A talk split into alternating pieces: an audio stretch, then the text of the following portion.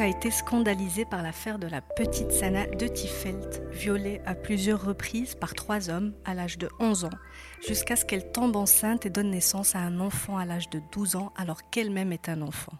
Ce qu'on sait le moins, ou ce qu'on conscientise le moins, c'est que Sana n'est pas un cas isolé, loin de là, et que sa réelle prise en charge s'est effectuée un an auparavant par l'association INSAF. L'association INSAF agit sur la préservation des droits des femmes et des enfants, qu'il s'agisse de violences physiques, sexuelles, exploitation ou tout autre cauchemar qui peut leur arriver, et cela depuis 1999. Et à sa tête, une grande dame, Madame Maryam Etmani, ma sacrée femme d'aujourd'hui. J'ai le double honneur d'enregistrer cet épisode en immersion dans leur centre de Roche Noire dédié aux mamans célibataires, le sixième épisode de Sacrée Femme avec Maryam Etmani, présidente fondatrice de l'association INSAF c'est tout de suite. Sacrée femme. Bonjour Myriam. Je suis très heureuse d'être avec vous. Je vous remercie beaucoup de m'avoir invitée. C'est moi qui vous remercie d'avoir répondu si facilement à mon invitation. Je suis heureuse d'être là avec vous au centre dédié aux femmes, aux mamans célibataires ici à Roche-Noire. Mais j'avais envie de, vous parler des mères célibataires. Donc euh, c'était une occasion pour moi de présenter, de dire la vérité, enfin. Alors, on va parler des combats que vous menez ici à l'association INSAF. Mais avant, mon podcast s'appelle Sacrée Femme. Vous êtes une sacrée femme. Donc, qui est la femme Marimet Mani Comme je dis toujours, je m'occupe de ce qui ne me regarde pas. C'est-à-dire que dans le social, on vous demande rien. C'est vous qui décidez, vous avez envie d'aider les autres. Et c'est vrai que je dois faire attention parce que même autour de moi, quand quelqu'un a un problème, j'ai tout de suite envie de l'aider pour qu'il ne me demande rien. c'est devenu votre nature. je fais attention, mais c'est vrai que j'ai tout de suite envie d'aller vers l'autre et, de l'aider. Je ne sais pas pourquoi, c'est une nature. En fait, depuis que je suis toute petite, j'ai toujours eu envie donc euh, d'aider les autres. Je voulais même avant aller en Afrique, en Afrique noire. Et puis, quand j'ai pu le faire, j'ai commencé en 1980, donc il y a 43 ans. Et après, c'est devenu quelque chose de très important dans ma vie. Quelque chose qui m'a accompagnée, quelque chose qui a rendu. J'ai eu une vie magnifique, j'ai eu une vie merveilleuse. J'ai eu beaucoup, beaucoup de bonheur. Bon, ça a été dur, je travaillais le week-end, je travaillais la nuit, je travaillais le jour, je travaillais tout le temps. Mais ça fait tellement plaisir quand j'ai des résultats. Je suis tellement heureuse quand je réussis quelque chose. Bon, j'ai des échecs aussi, attention. J'ai aussi beaucoup d'échecs. Mais je voulais vous dire que, voilà, si je devais refaire ma vie, je referais exactement la même chose. Le même combat. J'ai pas fait Kinsab, j'ai fait l'Ange Joyeux, j'ai fait, j'ai plein d'autres associations, j'ai sauvé des bébés, j'ai, j'ai fait plein de choses et, et j'ai travaillé avec les SDF, j'ai fait le premier restaurant du cœur, et tout ça, c'est magnifique pour moi. C'est quelque part je suis un peu égoïste parce que je me suis accordé beaucoup de bonheur. Mais vous en avez donné aussi en aidant les autres. Oui, certainement, mais je ne l'ai pas donné tout seul parce qu'il faut toujours une équipe. Alors aussi, là, je, je reviens, quand je dis je, c'est toujours une équipe. Oui. on est toujours à plusieurs, on ne peut jamais rien faire seul, il faut en être conscient. Mais c'est vrai que je passe mon temps à rêver, à rêver de continuer à faire plein de choses. J'espère que je vivrai encore un peu. J'ai 74 ans, hein, que je vivrai encore un peu pour euh, continuer les missions que je me suis assignées, ce que j'aimerais faire. J'aimerais chemin sauver. J'aimerais sauver encore, encore des vies. J'aimerais. Inch'Allah. Alors, si on revenait à l'association INSAF, est-ce que vous pouvez nous présenter cette association avec vos mots à vous? INSAF, c'est une magnifique association en 1999, un groupe de personnes s'est mobilisé pour euh, aider les mères célibataires et leurs enfants. Ensuite, euh, nous avons décidé, nous nous sommes rendus compte que beaucoup de ces mères célibataires étaient d'ex-petites bonnes. Donc on a décidé de travailler en amont et de lutter contre le travail des enfants. Donc on s'est attaqué à la problématique des petites bonnes dans plusieurs provinces de, Marrakech, là mmh. où il y avait les, où les personnes allaient chercher des, gamines. Dans les bleds des droits. Voilà. Et là où les intermédiaires euh, travaillaient, mmh. ramassaient les petites. Et, ça a été le combat de ma vie, des petites bonnes. Ça a été quelque chose, une grande révolte. Vous en avez sauvé combien? On va dire que nous, on en a arraché au travail à peu près 600. Qui sont à la fac ou en formation professionnelle dans leur projet de vie, qu'on a remis, on a remis à l'école, on a payé des parents pendant plus de 12 ans, mais, mais surtout, on a fait beaucoup de plaidoyer, on a beaucoup lutté pour que la loi passe. On a fait une magnifique capsule où on montre des petites filles qui sont en train d'arrêter euh, les maîtresses qui vont les, engager. Mm. Et on voit que c'est pénal et qui a été vu à 4 millions d'exemplaires. Donc on suppose que ces 4 millions de vues ont, participé à ce que la population sache que c'est pénal, que c'est interdit d'engager une petite de 6 ans, de 8 ans, de 10 ans, de 12 ans. Je ne sais pas combien. C'est vrai que j'ai envie de dire qu'on a beaucoup participé à, à l'éradication, mais c'est pas éradiqué. Il y en a encore. Moi, elles sont invisibles on ne les retrouve pas. On n'en trouve plus parce que les gens les cachent, ils les exploitent. Parce qu'ils savent qu'aujourd'hui c'est plus permis. Donc non. Euh, Comme c'est pénal, ils font attention. Mais il y en a quand même beaucoup moins qu'avant. Oui, de toute façon, chez les jeunes, c'est fini. Avant, quand on allait, quand on allait dans une maison, il était courant. Voilà, on allait chez n'importe qui, on, trouvait une petite bonne. Aujourd'hui, c'est vrai que c'est de moins en moins le cas. on les voit plus. Tant mieux. Non, c'est rare. Et puis, euh, si on en trouve une, euh, enfin, nous, on est prêt à intervenir. Et on a mis plein de gens en prison hein, quand il y a eu des, des, souffrances, quand il y a eu des tortures, quand il y a eu des maltraitances.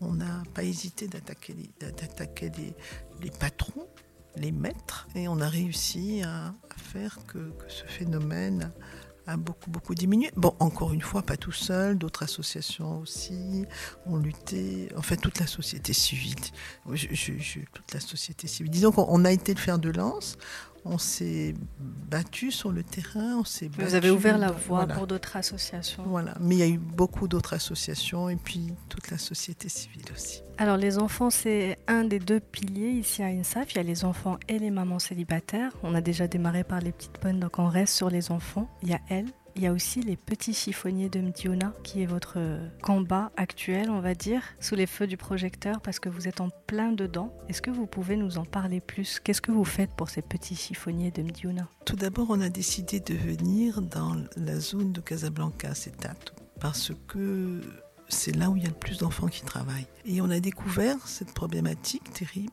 des petits-enfants à partir de 8 ans qui ont quitté l'école et qui travaillent pour euh, chercher dans les poubelles euh, pour leurs parents, ils trouvent des, objets à revendre, mais ils sont pas de masque, ils n'ont pas de gants, ils, Alors ils fouillent dans des, dans, des, dans, des, dans des endroits avec beaucoup de microbes, avec des objets tranchants. je veux dire, c'est terrible de les voir. Et, c'est simple, quand on, parle avec eux, il y a une, une on, on, sent une profonde tristesse, une profonde désolation. On dirait qu'ils sont éteints. On a et puis ensuite, dès qu'on les remet à l'école, dès qu'on leur donne espoir, il y a une lueur de vie qui s'allume dans leurs yeux. C'est magnifique. Ils, retrouvent leur innocence en fait. Absolument. Ils ont envie, on sent qu'ils ont envie de travailler, ils ont envie, ils ont envie de s'en sortir, ils ont, ils ont retrouvé l'espoir en la vie et c'est bien. On a, jusqu'à maintenant, on a pu en sauver 77, mais on voudrait arriver à 150. On cherche des parrainages peut-être qu'on. Invitation ouverte sur le podcast, à commencer par moi-même d'ailleurs. Mais euh, on fait, on, on, fait des choses. C'est super parce que ils font du sport, ils font des activités manuelles. Ils sont d'abord ils ont ils ont des chaussures, ça paraît tout simple. on les envoie à même. On a une problématique auquel on n'avait pas pensé. Euh, ils n'arrivaient pas à bien travailler parce qu'ils avaient faim. Je n'avais pas pensé à ça. Donc, euh, on leur prépare des sandwichs. On cherche de quoi remplir les sandwichs. Et euh, pour qu'ils puissent euh, mieux, mieux travailler. Donc, voilà, on leur a acheté des sacs pour le hammam. On, a, enfin, on fait tout ce qu'on ferait avec nos propres enfants et c'est magnifique. C'est magnifique. Alors, en, fait, vous avez développé une méthodologie pour ces enfants, que ce soit les petites bonnes ou les petits chiffonniers, qui commencent par d'abord, d'abord convaincre les parents parce que ça vient de là. On ne les blâme pas, on ne sait pas à quoi peut pousser la pauvreté. Donc euh, là n'est pas le sujet, il n'y a pas de jugement dans mes mots. Mais euh, effectivement, pour faire sortir ces enfants-là, il faut d'abord revenir aux parents pour leur expliquer à eux que ce n'est pas la place pour leur enfant Pour les aider aussi, c'est ça Vous leur donnez une contribution C'est ça. mensuelle On, on leur donne euh, tous les mois 300 dirhams par mois, euh, ceci jusqu'à la fin de leur projet de vie. Ça peut durer 10 ans, 12 ans, 14 ans, et tous les mois pour qu'ils puissent compenser la perte de, du gain que leur amène l'enfant. En fait, l'enfant leur amène plus que 300 dirhams. Mais bon, ils acceptent parce que d'un autre côté, ils voient leur enfant euh, bien habillé, ils le voient propre. Il va à Et Ils ont, ils ont confiance, il va à l'école, on fait des réunions avec eux, on leur explique, il y a plein de réunions de sensibilisation. Puis on s'occupe des parents aussi, c'est aussi important. Donc euh, ils sentent toute cette bienveillance et, et ces actions effectives et réelles, concrètes. Donc ils nous font confiance et ils nous confient leur enfant. Et les enfants sont, sont très heureux. Je rêve que des footballeurs viennent leur parler. Je rêve. Tout est facile. Avec Oui. les réseaux sociaux, Oui, je crois que jamais la communication n'a été aussi facile. Euh, faut, faut y aller, faut l'utiliser. oui. Vous voulez des footballeurs? On va faire des annonces pour avoir des...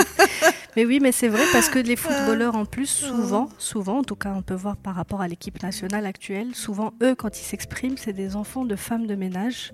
Donc c'est des enfants qui ont grandi dans la pauvreté, dans le besoin, mais ils ont eu des parents qui ont cru en eux, qui ont Mhm. cru en leurs rêves et qui ont fait qu'aujourd'hui, bah, ça peut être un très bel exemple de motivation pour, euh, pour ces petits garçons-là, par exemple. Oui, pour leur expliquer que c'est bien d'aller à l'école et puis qu'ils vont, réussir leur vie, vivre dans la dignité.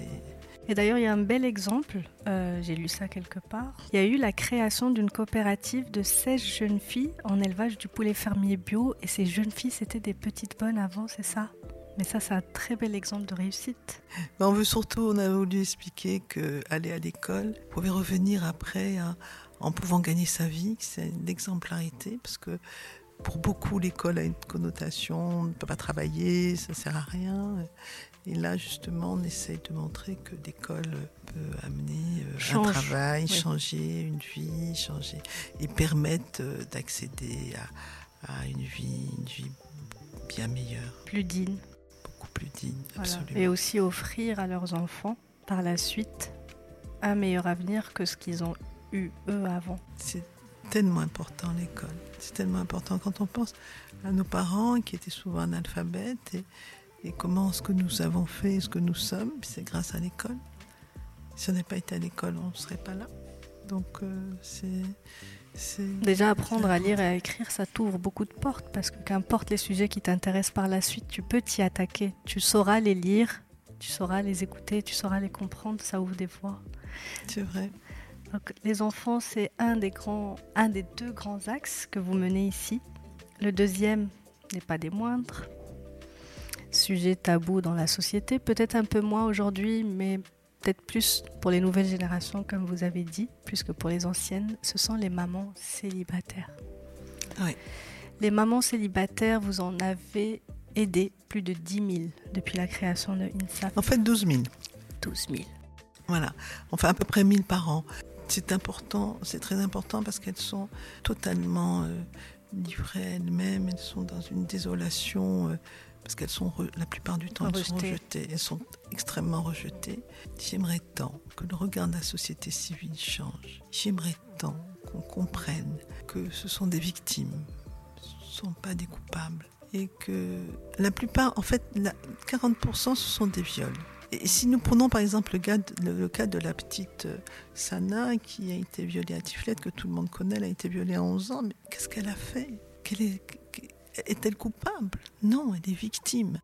Mais cette petite, dans 5 ans, dans 10 ans, elle va être rejetée, on va la mépriser, elle va vivre une vie terrible parce qu'elle est mère célibataire. C'est incompréhensible. Que Alors elle. que tout le monde, tout le monde devrait l'aider, la soutenir.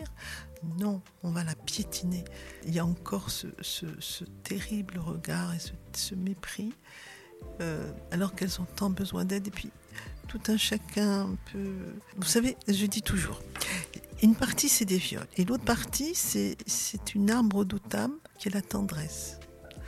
Et, et, je vous assure que quelqu'un qui a reçu des coups, si on, si on vient vers elle, on caresse la joue, on la traite de princesse, si on promet le mariage, Oui.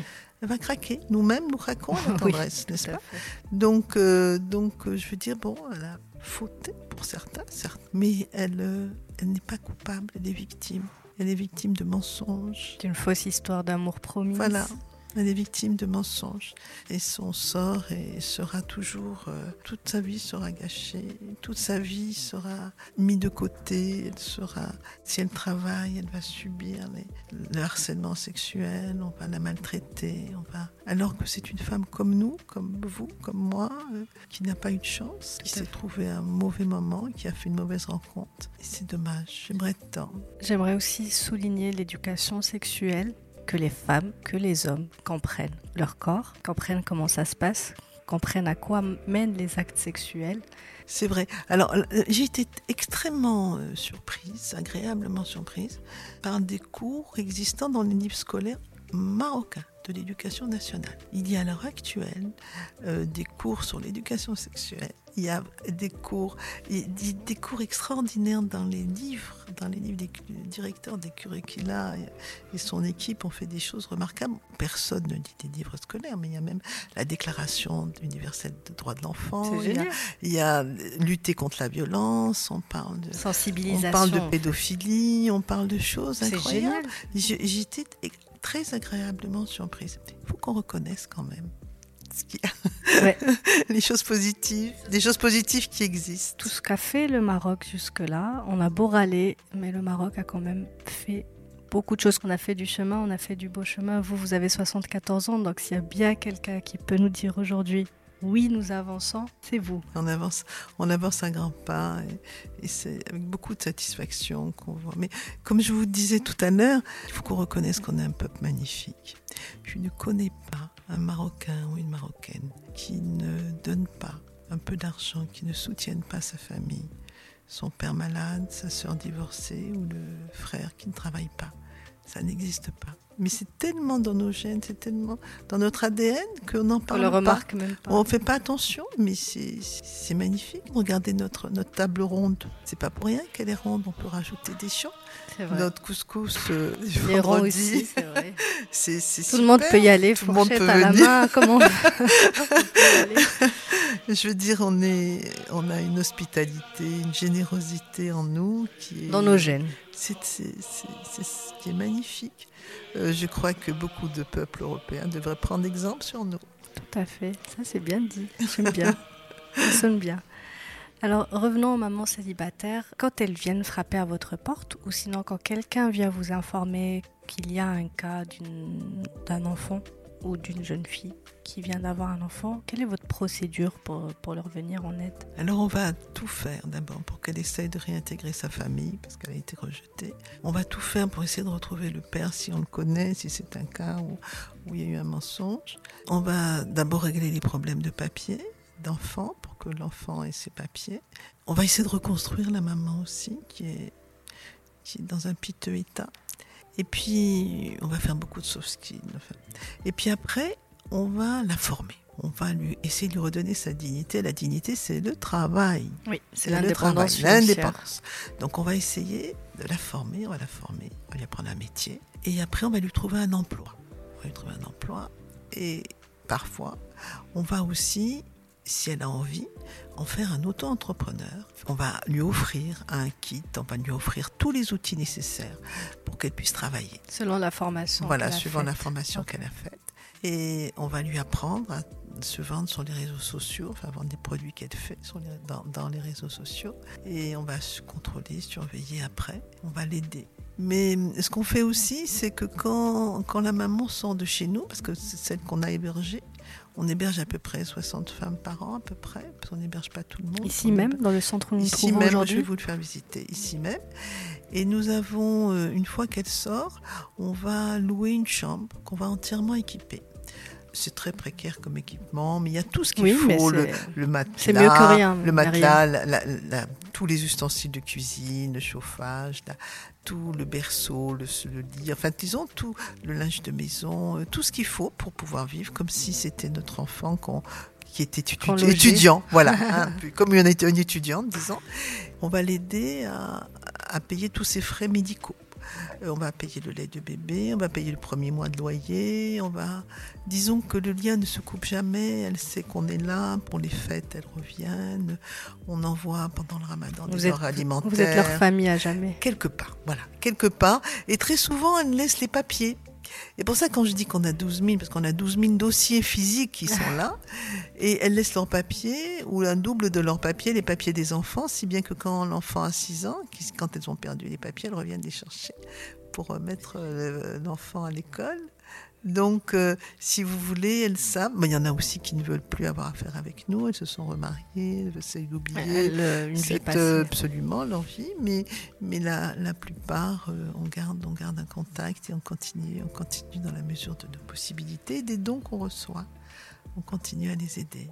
Et vous, et vous avez un taux d'insertion ou de réinsertion professionnelle de 72% pour ces mamans célibataires, c'est énorme. Oui, on a, on a de la chance parce que on, on est aussi aidé dans tout ce qui est formation de soft skills, des, des coaching, des psychologues.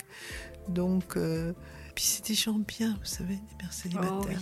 C'est des femmes comme vous, comme moi. Et elles ont envie de, elles ont envie de vivre, elles ont envie de sauver leur enfant, elles ont envie de vivre avec leur enfant, elles ont envie de s'en sortir. Et souvent elles s'en sortent, malgré les difficultés autour d'elles. C'est dommage qu'elles Elles aient autant de difficultés. elles ont le droit d'exister. Oui.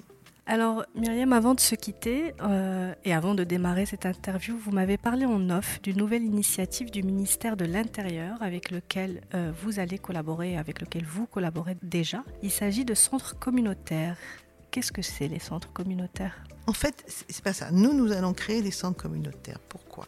Nous allons créer des centres communautaires pour essayer de- d'aider la population à s'inscrire au registre. Le ministère de l'Intérieur crée des registres de la population où ils vont ficher toute la population, mais surtout, surtout, de ce grand registre de la population va sortir un autre registre, le registre social unifié, où il y aura toutes les personnes dans le besoin, mais vraiment dans le besoin, où il n'y aura pas de possibilité de fraude. Et ce qui est extraordinaire, c'est pour ça que c'est une révolution, c'est que ces personnes dans le besoin, même si elles sont 4 ou 5 millions, je ne sais pas combien elles seront, mais elles vont pouvoir bénéficier de l'assurance maladie, de l'AMO, et après des allocations familiales, et après de la retraite. C'est un rêve, on a, c'est quelque chose d'incroyable. Je crois qu'il n'y a pas de pays au monde où ça existe. C'est le. Maroc est capable de tout, on l'a déjà montré. Donc, si ça se trouve, on va vrai. être ce premier pays à mettre en œuvre. Le Maroc est un pays extraordinaire. Aider, aider, réussir à aider tous les pauvres. Euh, je sais qu'aux USA, ils sont 40 40 millions de pauvres à vivre, dans, certains dans les égouts. Mais comme vous avez dit, nous, on a quelque Nous- chose que les autres n'ont pas. Ouais. C'est que nous, on a cette générosité d'âme qui est vraiment dans nos veines. C'est vrai. Donc, on C'est aidera. vrai. hein. En tout cas, c'est vraiment une initiative extraordinaire, ces registres. Et euh, nous allons essayer de travailler en collaboration pour au moins résoudre le problème de papier, parce que beaucoup de personnes ne sont pas à jour avec leur papier d'identité. Donc, si nous officiellement, réussissions- ils n'existent voilà. même pas. en fait. Voilà, donc si nous réussissons à euh, les aider à avoir leur papier, on pourra les aider à accéder au registre euh, de la population, et puis après peut-être d'entrer dans le registre euh, social unifié pour obtenir ce que l'État va, leur, va leur offrir. C'est vraiment quelque chose d'extraordinaire ce qui se passe au Maroc en ce moment. Bah, on y croit. Les plus grands rêves ont commencé justement par euh, l'expression d'une idée comme ça. Ça ne veut pas dire que c'est pas réalisable, on peut le faire. Alors Myriam, pour euh, clôturer cet épisode, j'aimerais revenir vers vous rapidement quelques mots. Qu'est-ce que ça fait de dédier une grande partie de sa vie à l'associatif? Est-ce que ce n'était pas dur de voir autant de malheurs tous les jours ou au contraire c'est gratifiant parce que justement vous arrivez à aider certaines personnes ou est-ce que c'est les deux? Des fois c'est dur, des fois c'est gratifiant. Alors, euh, je vais vous dire, des malheurs, moi, je ne les, je les vois pas physiquement. Je rêve de programmes et ensuite on les réalise. Euh, Je vous ai dit qu'on était toute une équipe. Oui, oui, oui, oui. Avec euh, toutes les personnes qui nous aident, euh, on arrive à peu près plus de 70 personnes. Donc, euh, c'est quand même euh, toute une équipe de, de- de personnes extrêmement motivées. Il y a des gens magnifiques chez nous qui, qui travaillent euh, corps et qui sont vraiment au soutien de la population. Et je les en remercie. Oui, on les salue. On est, en- voilà. Mais je veux dire, c'est comme je vous l'ai dit tout à l'heure, c'est un grand bonheur et une grande joie. Et je pense que en chacun de chacun de nous a, une, flamme qui, chacun de nous a envie d'aider. On a tous envie d'aider. Et moi, j'ai eu la chance de pouvoir le faire. Mais si d'autres personnes veulent le faire, peuvent nous rejoindre. Invitation. Voilà. Merci Myriam d'être simplement la sacrée femme que vous êtes. Mais avant de nous quitter, je sais que ça vous tient à cœur de remercier une personne euh, qui a qui a été l'élément déclencheur de toute l'affaire de la petite Sana de Tifelt. Je vous laisse la parole. Oui, figurez-vous que une jeune femme, une jeune femme de Rabat qui s'appelle Siham, est rentrée dans un tribunal un jour et elle a vu cette gamine de 12 ans, parce que quand elle a accouché, elle avait 12 ans, portant un bébé dans les bras. Elle s'est approchée et elle a écouté son, elle a écouté son témoignage. Et elle a été interpellée, elle a été extrêmement touchée. Et elle a décidé d'aider. Elle a décidé d'aider Sana. Et elle a était l'élément déclencheur dans le sens où c'est elle qui a lancé dans les réseaux sociaux, qui a parlé la première fois de Sana.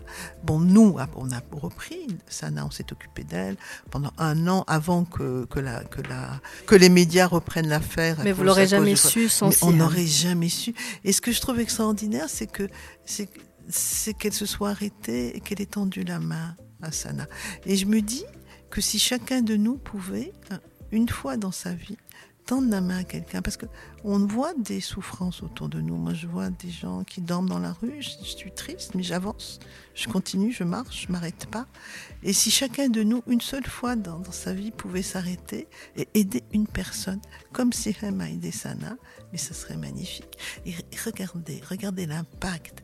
Euh, Sihem a aidé Sana. Nous, nous avons pris Sana pendant un an. Nous l'avons soutenue, aidée, elle et son bébé, sa famille. Et puis après, avec le procès, nous avons contacté euh, euh, des personnes qui ont pu lancer euh, dans, dans, les médias. Euh. Et ensuite, euh, ben ça, ça fait, c'était magique. Toute la société civile s'est levée et, on a pu avoir des résultats extraordinaires. C'est, et tout ça, l'élément déclencheur, c'est une, jeune femme simple, mais avec une belle âme, qui a tendu la main.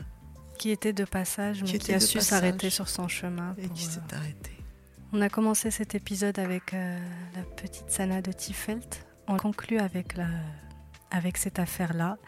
Moi, j'aimerais rendre hommage à toutes les Siham du Maroc et euh, tous les Mohamed, allez, disons, parce que c'est un prénom commun et tous les Mohamed du Maroc qui s'arrêtent un jour sur leur chemin pour tendre la main. Je voudrais aussi euh, saluer l'accompagnement de INSAF pour Sana, mais aussi pour toutes les mamans et pour tous les enfants depuis 1999 que vous aidez. Je voudrais saluer la synergie des associations marocaines et surtout la société civile qui a été incroyable sur ce coup. Ça veut dire que le changement est possible, qu'en faisant du bruit, on peut faire changer les choses. Alors continuons à être solidaires, continuons à faire du bruit pour celles et ceux qui n'ont pas de voix. Comment nous entendre si on n'élève pas nos voix? Bravo. Let's make a cease fire!